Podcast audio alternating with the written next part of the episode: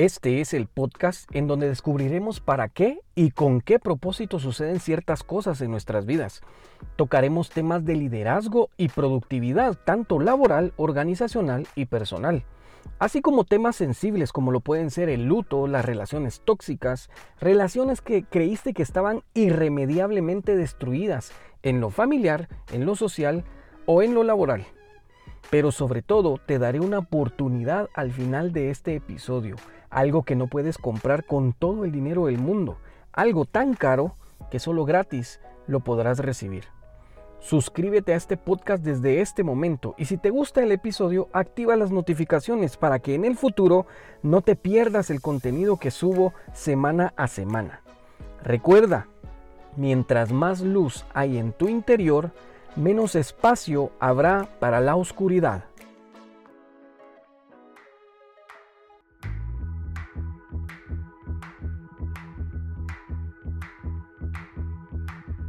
Looking for the road the that gavel, and still my heart is young. ¿Qué tal? Bienvenidos a este nuevo episodio de este podcast que he puesto por título eh, Simplemente. Mi nombre es Javi Escobar y te hago la invitación a que me sigas en redes sociales, que puedas compartirme por ese medio eh, cuáles son las áreas de tu vida en las que quieres mejorar o en las que quieres ser, eh, adoptar que esos nuevos hábitos que necesitas en tu vida y que ya has identificado pues yo en base a mi experiencia y mi conocimiento adquirido podré compartirte herramientas, poder compartirte ejercicios que me han ayudado a mí a poder lograr lo que yo quiero para mi vida. Por favor, sígueme en redes sociales, en Facebook, en LinkedIn, en Instagram, en Google Business también y como no, también en TikTok. Por favor, si es la primera vez que me escuchas, te, pido por favor que te suscribas a este canal y que actives la campanita para que cada vez que yo suba nuevo contenido te llegue una, una notificación a tu dispositivo. En esta oportunidad vamos a hablar de lo negativo de ser positivo. Ese es el nombre de este episodio y mm, quiero tocar este tema porque en lo personal me ocurrió. Eh, yo soy una persona muy positiva, soy una persona que ya era positiva y tuve que construir em, eh, eh, ser más positivo en mi vida. Lo que sucede en este caso es de que hay muchas personas que no saben ser positivos, ¿sí? Y las personas que no saben ser positivas, en el momento en que aprenden a ser positivos, se van un poco más allá y ellos están un poco más en contacto en lo negativo de ser positivo. ¿Sí? En un mundo negativo o conformista, como le quieras eh, eh, llamar, el ser positivo puede lapidarte en algunos momentos o en algunos entornos sociales o laborales. Es por ello que debes de desarrollar la habilidad de identificar en qué entorno es correcto y en cuál no. ¿Sí? Por ejemplo, en el trabajo, por ejemplo, en tu vida social, por ejemplo, en tu familia. ¿Sí? En lo personal, ser positivo me cambió la vida. Pero cuando implementé este nuevo hábito en mí, tuve que adaptarme. Claro que perdí muchos amigos, compañeros de trabajo, eh, personas que estuvieron a mi lado, incluso familiares que no podían aceptar mi cambio al positivismo. Pero ¿por qué pasa esto? ¿Por qué pasa que estas personas no logran aceptar a una persona positiva? ¿Sí? ¿Por qué las personas se sienten incómodas ante el cambio personal o, de, algún, de algún ser querido? O sea, ¿por qué a una persona se le dificulta tanto ver un cambio radical en la vida de algún ser querido? Pues la respuesta para mí es muy fácil. Como seres humanos estamos acostumbrados a ver el lado gris de la vida. Y ese, ese lado es tan seductor para nuestras emociones y es un simple cambio tan simple que no podemos creernos que sea tan sencillo y termina por darnos miedo. ¿Sí? Anteriormente toqué tres áreas en las que podemos, en las que debemos tener cuidado. En el trabajo, claro, en el trabajo, si estás en una presentación de resultados en medio de, la presentación de, de tu jefe, donde está diciendo que tu equipo no llegó a la meta en ese trimestre, es como, es como muy fuera de lugar que tú vayas a decir algo positivo mientras él está hablando. ¿Sí?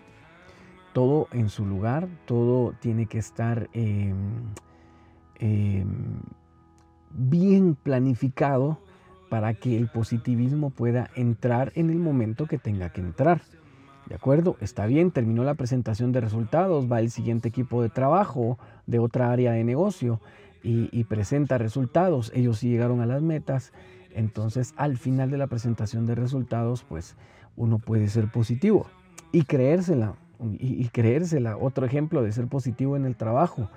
Puede que a mí me tocó vivir mucho, muchas incomodidades en el trabajo. Por ejemplo, el fallecimiento de algunos compañeros.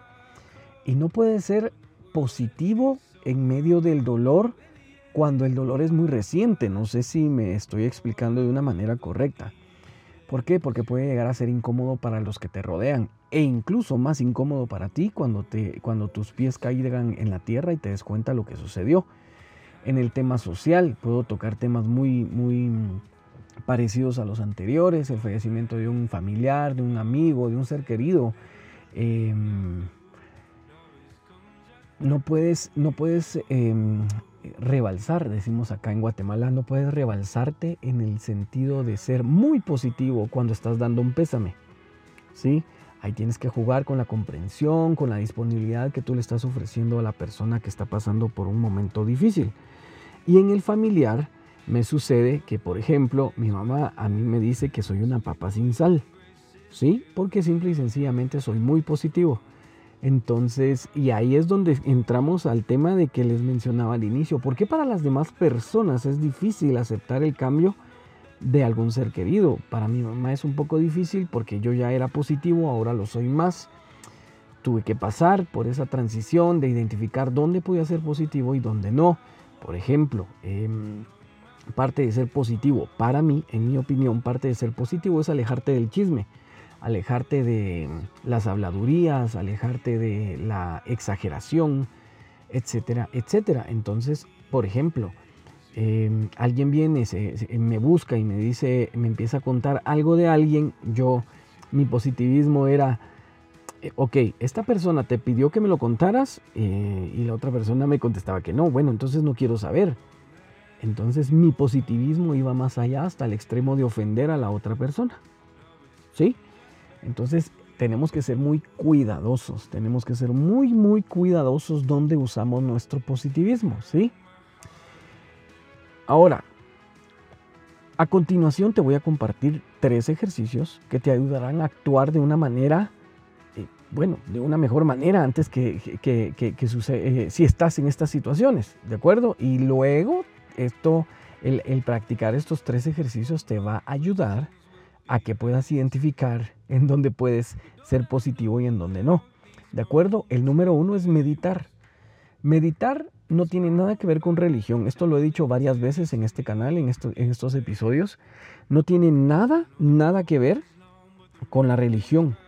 Meditar es conectarte contigo mismo. ¿Sí? Es, es, es ponerte al corriente contigo, con tus pensamientos, con tu cuerpo, con, la energía que tienes en tu cuerpo. Somos seres energéticos, no me dejarás mentirlo. Em, y meditar va, a hacer que, y, por, y, por lo general yo sugiero mucho que sea en las mañanas, antes de iniciar tus labores. Yo sugiero que sea en las mañanas para y porque estaremos en un estado de serenidad más óptimo. Nuestra virtuosidad será más, más eh, em, resaltada en lo que hacemos y, lo podremos notar. ¿De acuerdo? El número dos es una escucha activa. ¿Sí?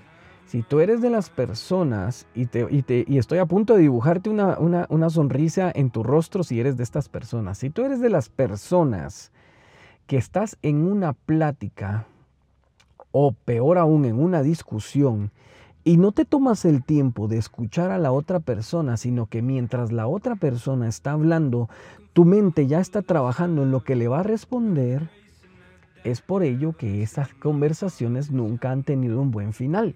Tienes que tener una escucha activa, tienes que escuchar a la otra persona, esperar que termine de hablar, analizar lo que dice, eso sí, se, eso sí se vale, puedes analizar lo que está diciendo, pero no prepares tu respuesta, porque puede que te pierdas una información valiosa para esa, para esa conversación. ¿sí? Escucha a los demás, escucha lo que los demás tienen que decir. Yo sé que como seres humanos queremos demostrar a los demás nuestro conocimiento o darles nuestro punto para obtener la razón o ganarnos la razón del tema que se está tocando, pero esto también lo he dicho, o sea, entre tener la razón y ser feliz, yo prefiero ser feliz. ¿Sí? Porque la felicidad me da, la, la razón me da satisfacción momentánea, pero no me otorga felicidad. ¿De acuerdo? Entonces, la escucha activa se refiere a que puedas tomarte el tiempo de escuchar a los demás antes de sacar conclusiones y emitir juicios respecto al tema principal. ¿Sí? Yo tengo conocidos, tengo amigos que mientras yo estoy hablando, ellos eh, ni siquiera me escuchan. ¿Sí?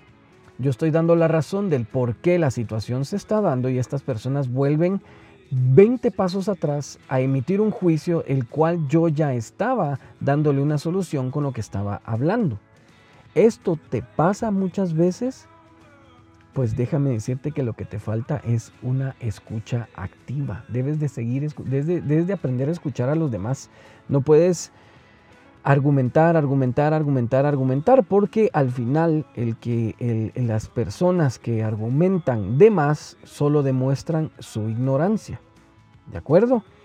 Esto eh, no te estoy llamando ignorante ni mucho menos, solamente si te sentiste identificado con esto, al final todos somos ignorantes. Yo no sé, yo no soy, yo soy ignorante en medicina, soy ignorante en construcción, soy ignorante en ingeniería, soy ignorante en algún deporte, etcétera, etcétera. Entonces, esta, esta palabra está mal, mal percibida por las personas o a veces mal usada. Entonces, em, no te sientas ofendido si en algún momento, eh, cuando escuchaste la palabra ignorante, eh, eh, eh, te sentiste identificado, simple y sencillamente es que no conoces del tema y ahí es donde viene el, aprendizaje, es donde obtenemos em, conocimiento, ¿de acuerdo?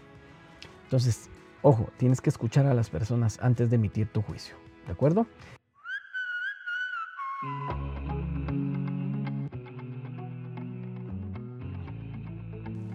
Estudios confirman que los motivos por los cuales la mayoría de empresas deciden terminar operaciones son debido al mal funcionamiento que tuvieron organizacionalmente. Es por ello que he creado programas y talleres presenciales o en línea, en donde el único fin es crear sinergia dentro de los integrantes de cada unidad de negocio. Si la situación te está empujando a pensar en cerrar operaciones, no lo hagas aún. Contáctame por esta vía o por mis redes sociales y evaluemos juntos la mejor de las salidas. Recuerda que un equipo unido y enfocado impulsa exponencialmente a una organización. El número tres es analizar. Tienes que ser analítico primero contigo mismo.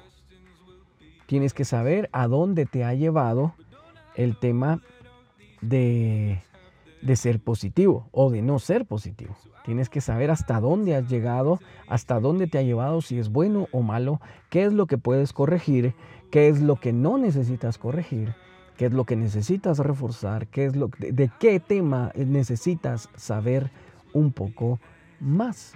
Simple y sencillamente eso, ¿sí?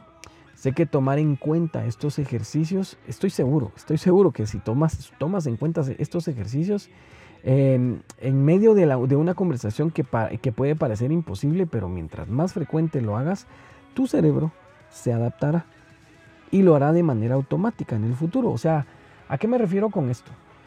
Lo que tú tienes que hacer es practicarlo. Tienes que generar ese nuevo hábito en tu vida. Tienes que practicar y practicar y practicar y practicar. En la primera temporada hablé de una charla TED que me impactó mucho, de, del tema de yo soy, yo juego básquetbol, practico ese deporte y actualmente yo puedo rebotar el balón sin ver hacia el suelo. Los futbolistas les enseñan a, llevar el correr con el balón sin ver el balón. Entonces ellos tuvieron que adoptar ese hábito y lo mismo estamos haciendo acá. el hecho de practicar estos tres ejercicios hará que lo hagas automáticamente en el futuro. Ese es el objetivo, mejorar nuestros hábitos. ¿Sí? Cada hábito, cada hábito nos, toca, nos toma un aproximado de 60 días adoptarlo. Uy, dos meses, Javier. Sí, dos meses. Pero yo escuché que en 20 días, yo también lo había escuchado, lo estudié, lo creí, pero estoy consciente de que nuevos estudios han confirmado que son 60 días. Ahora, te invito a que hagas la conversión del aprendizaje. Le he puesto este nombre. ¿Qué ¿A qué se refiere la conversión del aprendizaje? Quiero que, cuántos, que, que, tomes en cuenta los años que tienes. Los dividas dentro de 365, que son los días que tienen un año. ¿Sí? Em, luego quiero que tomes ese total y te des cuenta cuántos días has vivido en esta tierra. ¿Sí? Y que los compares con los días que toma adquirir un nuevo hábito, que son 60. Te lo repito. Toma, lo voy a poner más sencillo, ¿sí? Toma el número 365 y multiplícalo por los años que tienes. Ese te va a dar el total de los días que has vivido en esta tierra y hagas una comparación eh, de los 60 días que toma crear un nuevo hábito en tu vida. Es, bastante impactante, ¿cierto? Es como cuando escuchaste al inicio 60 días, no puede ser. Ahora podrás darte cuenta que no es tan, no es tan prolongado como lo, como lo pensabas. Este episodio es cortito, ¿sí? Es bastante cortito, pero creí que, creo, mantengo y sostengo que es algo importante que tenemos que tomar en cuenta en nuestro día a día. Tenemos que ser precavidos con el positivismo que logramos adquirir o el que ya traemos. Tenemos que ser, ¿por qué? Porque podemos herir a nuestros seres queridos y en el futuro tener una acumulación de dolor para nosotros mismos. Entonces, lo que, lo que, a lo que me refiero es que lo que tenemos que hacer es ser audaces tenemos que tener esa audacia de saber cuándo podemos intervenir positivamente y en qué cantidad. ¿De acuerdo?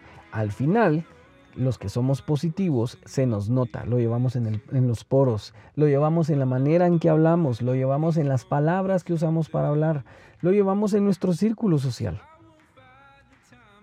No sé si te has dado cuenta, pero, pero muy pocas personas tienen amigos desde hace 10 años. Y eso, a mi parecer y en mi opinión, el hecho de que tengas un, amigo hace 20 años no te hace más eh, fiel a la amistad.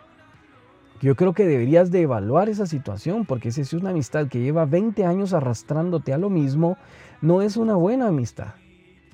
¿Sí? Somos seres evolutivos. Esto también, o sea, no me canso de decirlo, somos seres evolutivos que necesitamos seguir avanzando. Si tienes una amistad que te detiene, posiblemente también está deteniendo tu crecimiento en el positivismo, posiblemente también está deteniendo tu crecimiento en las relaciones, posiblemente también está deteniendo tu crecimiento laboral, tu crecimiento intelectual, tu crecimiento académico. Es urgente que hagas un cambio en ti o en tu círculo. ¿De acuerdo? Con esto no te estoy diciendo que dejes de contactar a estas personas, no, para nada. Lo que te estoy diciendo es de que cambies tus prioridades. Si no eres positivo, debes cambiar tus prioridades. Sea analítico, como bien lo mencioné en los tres, consejos que te di en este episodio. Tienes que ser analítico de tu entorno social a dónde te está llevando tu entorno social. Si tú eres de las personas que tiene 35 años, 40 años, 50 años, ya tiene hijos, ya están en el colegio, ya se fueron a la universidad y crees que ya estás hecho, que ya se terminó tu vida, tu responsabilidad en esta tierra estás equivocado. ¿Sí? Déjame decirte que no eres una persona positiva. Una persona positiva siempre busca qué hacer, siempre busca estar ocupado, siempre busca dejar huella en esta tierra para los que vienen atrás de nosotros. Así que muchas gracias por escucharme. Te veo primero Dios la otra semana, o bueno, o, me escuchas la otra semana. Hago el llamado a que puedas eh, suscribirte a este canal y activar la campanita Yo estoy acá para servirte, búscame en redes sociales, comunícate conmigo, tengamos una charla amena y, y, em, podremos eh, eh, conocernos un poco mejor, cuáles son las áreas en las que tú quieres mejorar, en las que estaré muy gustoso de apoyarte. Hasta la otra semana. Llegamos al final de este episodio, pero no quiero terminar sin hacerte la invitación a que busques de Dios. Ese es el mejor consejo que puedo darte. Buscar a Dios te hace mejor persona. Sígueme en Facebook y en LinkedIn como Javi Escobar y arroba Javi Coach en Instagram y en TikTok. Sí, en TikTok. No te pierdas el nuevo episodio la semana próxima. Estoy seguro que será edificante tanto para ti como para mí.